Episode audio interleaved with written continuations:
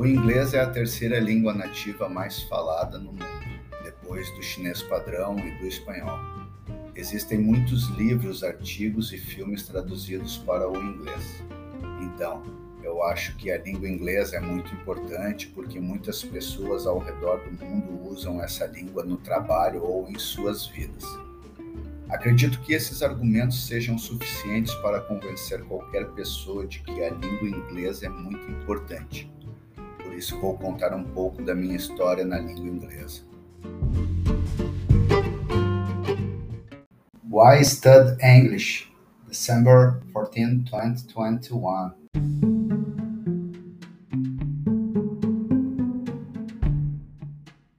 English is the third most spoken native language in the world, after Standard Chinese and Spanish.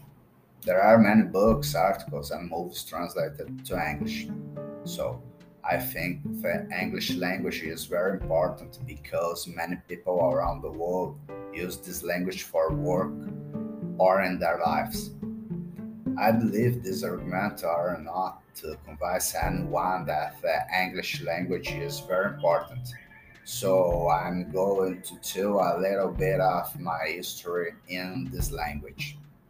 I started to study English in March 2020 when the coronavirus spread in Brazil and social isolation became a reality. I bought a Jack's course called Ask Jack, an amazing native teacher who lived many years in Brazil and speaks Portuguese. I met Jack's channel and Gavin's channel called uh, Small Advantages. And these two people fascinated me because learn Portuguese is not easy. So I have really studied every day to improve my speech.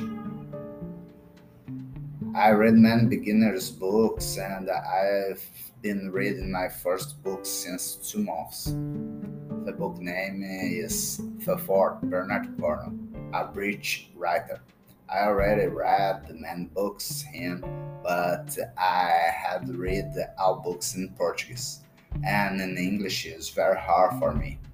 I've read many times the same chapter, and I've always needed a dictionary, but I will not give up. I haven't taken any trips to English speaking countries yet. I'm looking for to using the language I've been studying for almost two years. I've written or copied a small text. I have spoken or read this some text. I've watched videos. I've listened to songs and podcasts.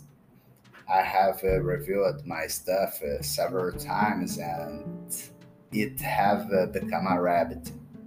Today, I really like this language, and if you make an effort to do something, the results show up.